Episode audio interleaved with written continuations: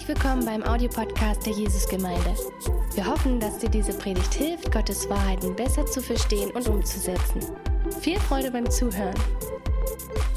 Andrea und Katja, als wir uns äh, im Vorfeld äh, über diesen Tag unterhielten, und ich euch fragte, was ist wichtig für diesen Tag, ähm, antwortete ihr, es gibt einen Bibelfest, der uns wichtig ist, nämlich sei stark und sei mutig. Und ich möchte uns als ganze Gemeinde mit hineinnehmen in, in die Schrift, um zu schauen, was sagt Gott denn zu diesem Bibelvers und was sagt er denn zu diesen ähm, Voraussetzungen und zu den Inhalten, äh, wie es werden soll.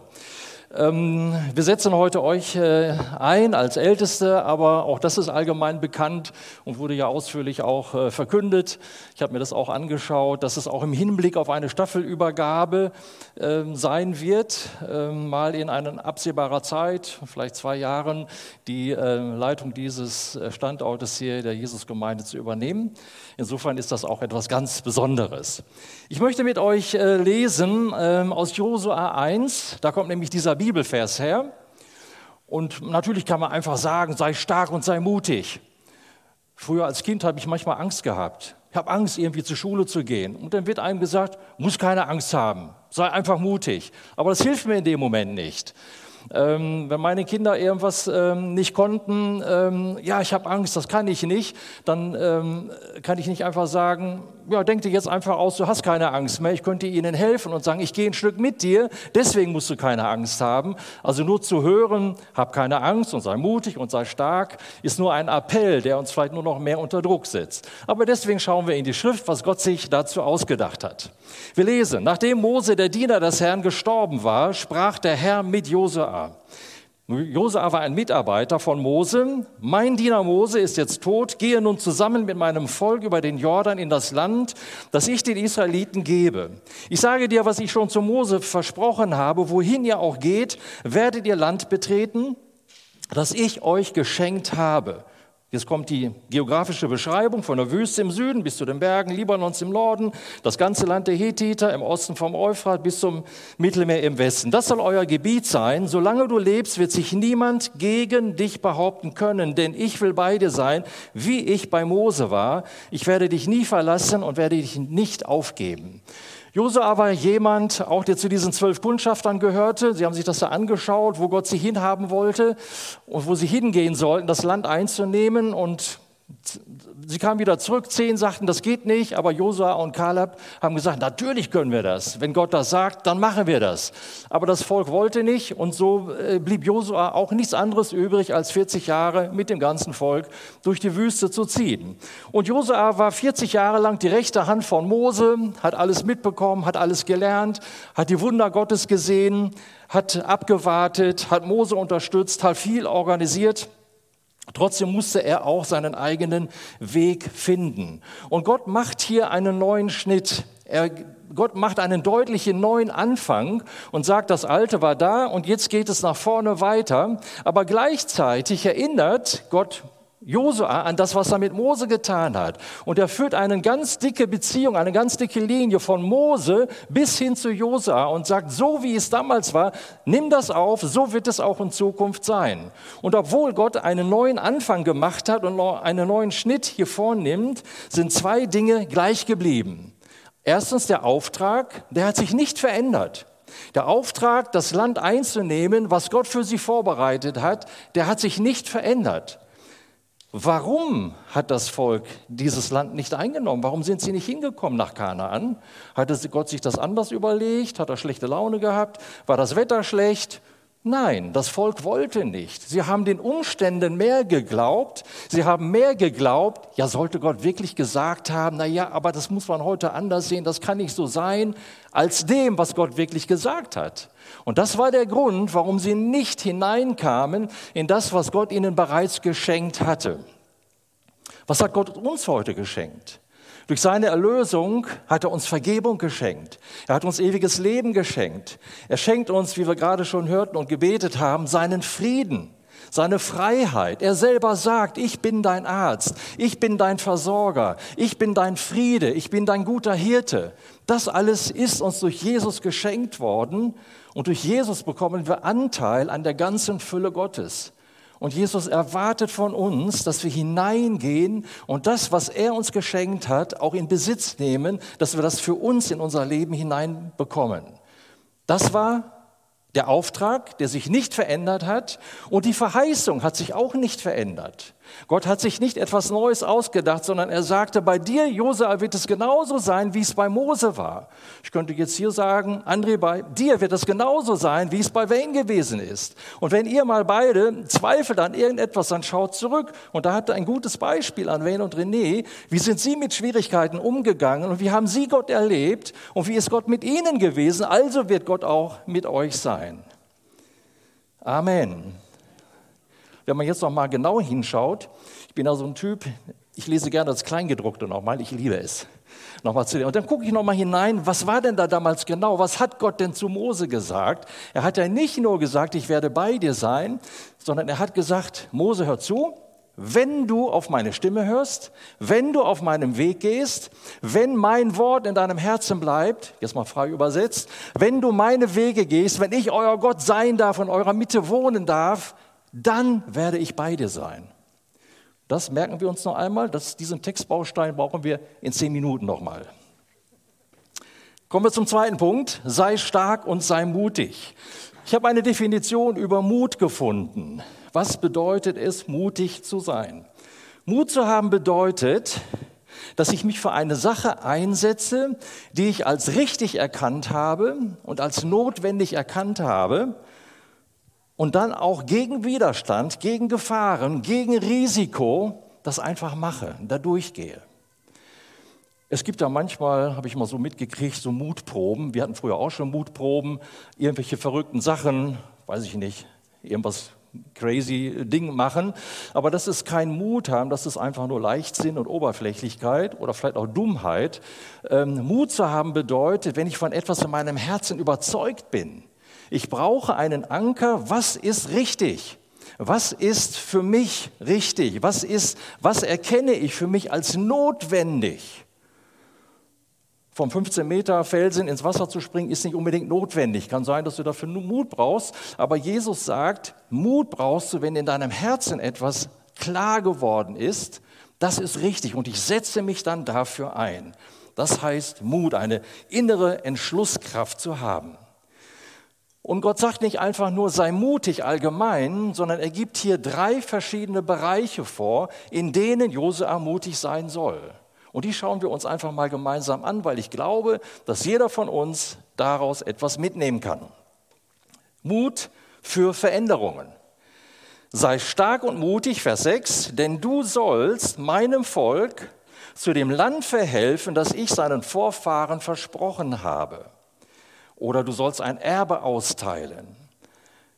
Mut brauchen wir, um das in Angriff zu nehmen, was Gott uns gesagt hat. Das fällt uns nicht einfach in den Schoß. Mache dich auf, mache dich auf und stehe auf. Warte nicht auf besseres Wetter, warte nicht auf bessere Umstände, sondern fange an, auf Veränderungen anzugehen. Wir hatten heute Morgen im Gebet, da war ein Eindruck, ein prophetisches Wort, dass hier heute Morgen auch Menschen sein könnten, die vor Entscheidungen stehen. Und ich möchte dir einfach sagen, im Vertrauen auf Gott, wenn Gott dir etwas ins Herz gegeben gegeben hat. Sei mutig, stehe innerlich auf, warte nicht auf bessere Zeiten, sondern stehe auf, gehe die Dinge an und habe den Mut, Schritte des Glaubens zu tun, habe den Mut, das einzunehmen, in Besitz zu nehmen, was Gott dir versprochen hat und was er dir bereits als sein Eigentum, als dein Eigentum gegeben hat. Es ist unsere Verantwortung, seine Verheißungen in Besitz zu nehmen. Und ich möchte sagen, als Ältester, aber auch als jeder Leiter oder jede Leiterin in jedem Bereich der Gemeinde, wo wir es mit Menschen zu tun haben, ist es unsere Verantwortung, Menschen zu helfen, da hineinzuwachsen, im Glauben gestärkt zu werden, im Glauben gegründet zu werden, äh, stark und fest zu werden im Herrn. Denn darum geht es, die Menschen in Gottes Fülle hineinzubringen. Zweiter Punkt, den lesen wir im Vers 7. Wir brauchen Mut, uns nach dem Wort Gottes zu richten. Sei stark und mutig, gehorche gewissenhaft den Gesetzen, die dir mein Diener Mose gab, weiche nicht von ihnen ab. damit du Erfolg hast, wohin du auch gehst. Die Worte des Gesetzes sollen immer in deinem Mund sein. Denke Tag und Nacht über das Gesetz nach, damit du allem, was darin geschrieben steht, Folge leisten kannst. Denn nur dann wirst du erfolgreich sein. An dieser Stelle sagt Gott zu, Mo, äh, zu Josua genau das Gleiche, was er zu Mose vor 40, 50 Jahren schon gesagt hat. Wir leben in einer Zeit der Beliebigkeit und des Individualismus. Der Mensch ist sich selbst der Maßstab. Das, was ich für richtig empfinde, ist mein Maßstab. Das ist dann richtig. Ja, ich lese da etwas im Wort Gottes, so und so sollte ich mich verhalten oder das und das sollte ich tun, aber das ist, glaube ich, für mich jetzt nicht so dran. Ich fühle mich gerade nicht so danach. Gott sagt das, naja, Gott hat gesagt, ich soll diese Schritte gehen, aber nein, für mich jetzt heute nicht. Sollte Gott wirklich gesagt haben? Vielleicht hat er das für mich doch etwas anders gemeint und es reicht doch schon, wenn er mich liebt. Naja gut, richtig, er liebt mich, aber ich komme trotzdem keine Schritte weiter. Mach dich einfach auf und gehe und trifft die richtigen Entscheidungen. Und die größte Lüge des Teufels ist, hör doch mal auf dein Herz. Mach doch das, was in deinem Herzen ist. Aber mein Herz ist so ein trügerisches Ding, sagt das Wort Gottes. Es ist mal heute hier und morgen da und übermorgen ganz woanders. Wir sollten nicht auf unser Herz hören, sondern auf das Wort Gottes hören. Wenn du allerdings bei dieser Definition meinst, der Teil des Herzens, der von dem Heiligen Geist beeinflusst ist, dann kannst du ruhig auf dein Herz hören. Dann höre auf den Heiligen Geist, der in deinem Herzen wohnt. Aber nicht auf dein Herz, welches von deinen Gefühlen hin und her gerissen wird. Das ist kein guter Ratgeber. Wir brauchen Mut, uns nach den Dingen im Wort Gottes zu richten. Wir brauchen Mut an der Kasse, das Wechselgeld, was für uns zu viel rausgegeben wurde, wieder zurückzugeben, die 3,80 Euro und die ganze Kassenschlange aufzuhalten und zu sagen, Sie haben sich verrechnet. Nicht, dass ich den Fehler kritisieren will, aber ich möchte Ihnen gerne das Geld wieder zurückgeben, was Sie mir zu viel erstattet haben. Ich muss meine, Kranken, äh, meine Arztrechnung immer mit der Krankenkasse abrechnen. Und dann haben sie mir neulich 230 Euro zu viel zurückerstattet. War ein großer Betrag. Und ähm, schreiben immer dabei, das können schon mal Fehler passieren, so, man soll das nicht so tragisch nehmen. Risikoorientierte Bearbeitung, habt ihr vielleicht schon mal gehört. Ähm, aber ich musste natürlich wieder nachrechnen. Ne? Ich bin ein Opfer meiner eigenen Gewissenhaftigkeit geworden und mir ist es aufgefallen, zu viel Geld auf dem Konto. Ja, gut, habe ich hingeschrieben, machen Sie eine neue Abrechnung, zahle ich gerne wieder zurück. Wir brauchen Mut, ehrlich zu sein. Wir brauchen Mut, uns für Gerechtigkeit einzusetzen. Wir brauchen Mut, gegen Ungerechtigkeit aufzustehen. Wir brauchen Mut, klar und deutlich zu sein. Ich finde es gut, wenn junge Leute, so kenne ich aus unserer Gemeinde, ähm, mal zu irgendwelchen besonderen Jugendevents fahren, radikal für Jesus. Das habe ich so oft in der Gemeinde gehört. Wir wollen jetzt radikal für Jesus sein und ich finde das richtig gut, radikal für Jesus zu sein. Aber ich habe oft auch erlebt, man ist radikal für Jesus und dann irgendwie drei Tage später liegt man auf dem Sofa, irgendwie alle Menschen sind gegen mich und man äh, weiß nicht mehr, wo die Welt ist und wie es weitergeht. Hey, sei doch da mal im Alltag radikal für Jesus und achte nicht auf deine Umstände oder wie es dir gerade geht, sondern stehe einfach auf und gehe den Weg, den Gott dir sagt, den du gehen sollst. Ergreife Dinge im Glauben und wenn irgendwelche negativen Gedanken kommen oder du schon wieder depressive Gedanken am Horizont siehst oder irgendwelche anderen Dinge auf einmal irgendwie eine Rolle spielen und dich durcheinander bringen, dann stehe doch auf und widerstehe dem Teufel. Stehe auf und widerstehe diesen Gedanken. Handle nach dem Wort Gottes. Sei mutig darin. Sei mutig und stark darin. Und wir brauchen den Mut, die Dinge nicht einfach schleifen zu lassen und laufen zu lassen, sondern wir brauchen den Mut, aufzustehen und zu sagen, das Wort Gottes ist meine Wahrheit und danach richte ich mich und daran halte ich mich. Könnt ihr dazu ein Amen sagen? Danke. Dann wirst du erfolgreich sein. Nur dann bleib gewissenhaft dabei und nicht nur gewissenhaft, sondern auch nicht ein bisschen nach links, auch nicht ein bisschen nach rechts.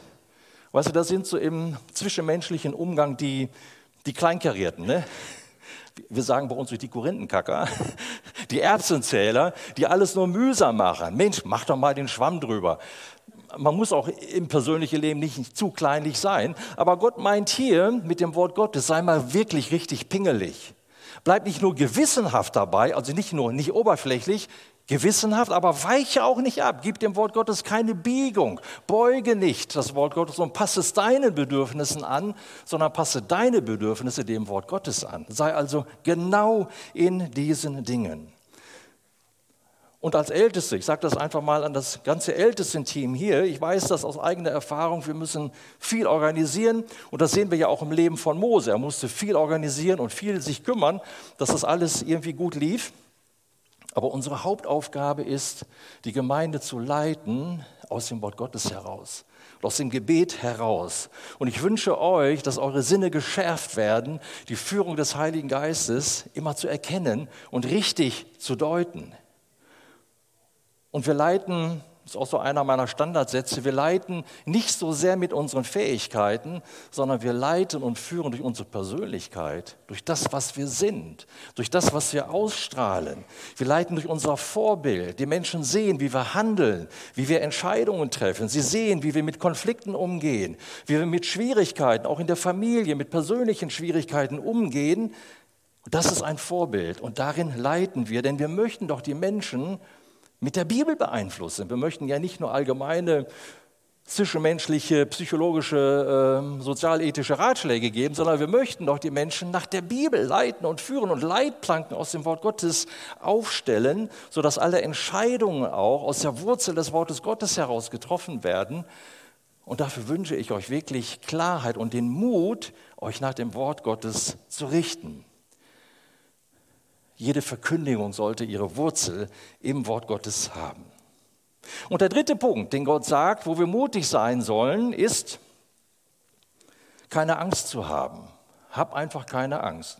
Naja, wie ich gerade schon sagte, hab keine Angst, aber trotzdem habe ich Angst. Was mache ich denn dann? Gut, man kann lernen, Angst zu überwinden, aber es ist gut, wenn ich irgendwo einen Anker habe. Vers 9, ich sage dir, sei stark und mutig, habe keine Angst und verzweifle nicht. Und jetzt kommt der Grund, warum wir nicht verzweifeln brauchen.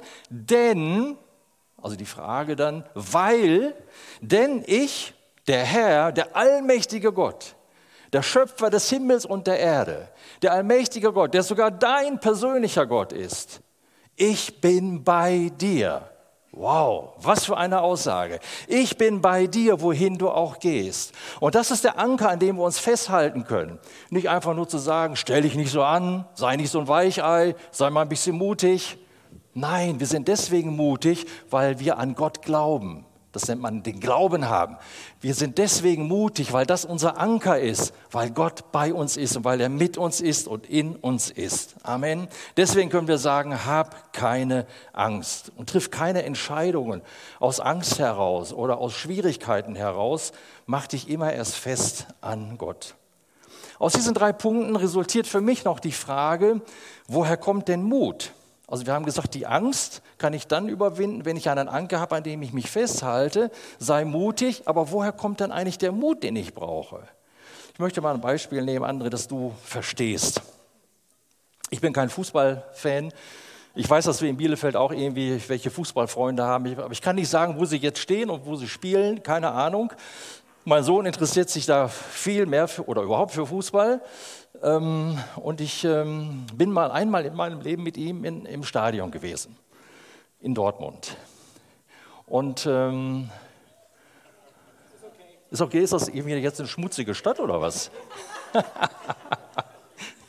Erstmal, was mich beeindruckt hat, ähm, dass vor dem Spiel die Leute mit ihren Fanfahnen, mit ihren Bannern über den Platz liefen. Und da habe ich gedacht, die haben verstanden, was es bedeutet, etwas in Besitz zu nehmen.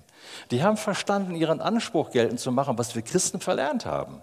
Ich meine jetzt nicht, dass wir eine Jesusfahne aufstellen und da irgendwie anbeten oder applaudieren, sondern dass wir in unserem Herzen ein Banner des Herrn aufstellen und sagen, daran glaube ich, dass Jesus der Herr ist. So, und was mir da aufgefallen ist, bevor dann Anstoß war, sitzen sie noch mal so zusammen, die Spieler, und der Trainer ist da und hey, wir schaffen das, ihr seid gut, ihr seid heute besser als Jahre und Wochen zuvor, hey, wir sind gut und mutig und stark. Ähm, so als würde ich jetzt vor meiner Predigt vorm Spiegel stehen, oh, ich bin stark und mutig, ja, ich sehe nicht nur gut aus, ich bin auch gut, das wird schon werden. Aber wisst ihr, wir können uns selber nicht aus dem Dreck irgendwie ziehen. Äh, wir können uns selber nicht motivieren. Das kann man vielleicht mal oberflächlich machen, aber das ist nicht von Bestand. Das hat keine Qualität. Also Mut zu haben bedeutet, dass ich von etwas in meinem Herzen überzeugt bin, dass ich in meinem Herzen eine Gewissheit habe, dass Gott bei mir ist. Das muss zu einer persönlichen Klarheit geworden sein. Ich habe die Gewissheit, dass er mich führt, auch wenn ich mal Fehler mache. Er ist bei mir, ich bin bei ihm. Und ich habe Klarheit über das, was richtig ist. Ich habe Klarheit über das, was notwendig ist in meinem Leben. Und das bringt Mut in mir hervor, in meinem Herzen auf Gott zu schauen und Klarheit aus seinem Wort heraus zu haben. Amen. Ich möchte an dieser Stelle gerne für uns als ganze Gemeinde beten und bitte euch einfach mal aufzustehen. Ihr könnt euch ein bisschen strecken dabei. Vater im Himmel, wir danken dir für die Kraft deines Wortes. Wir danken dir für die Kraft deiner Worte, die du in unser Leben hineinsprichst und schon hineingesprochen hast.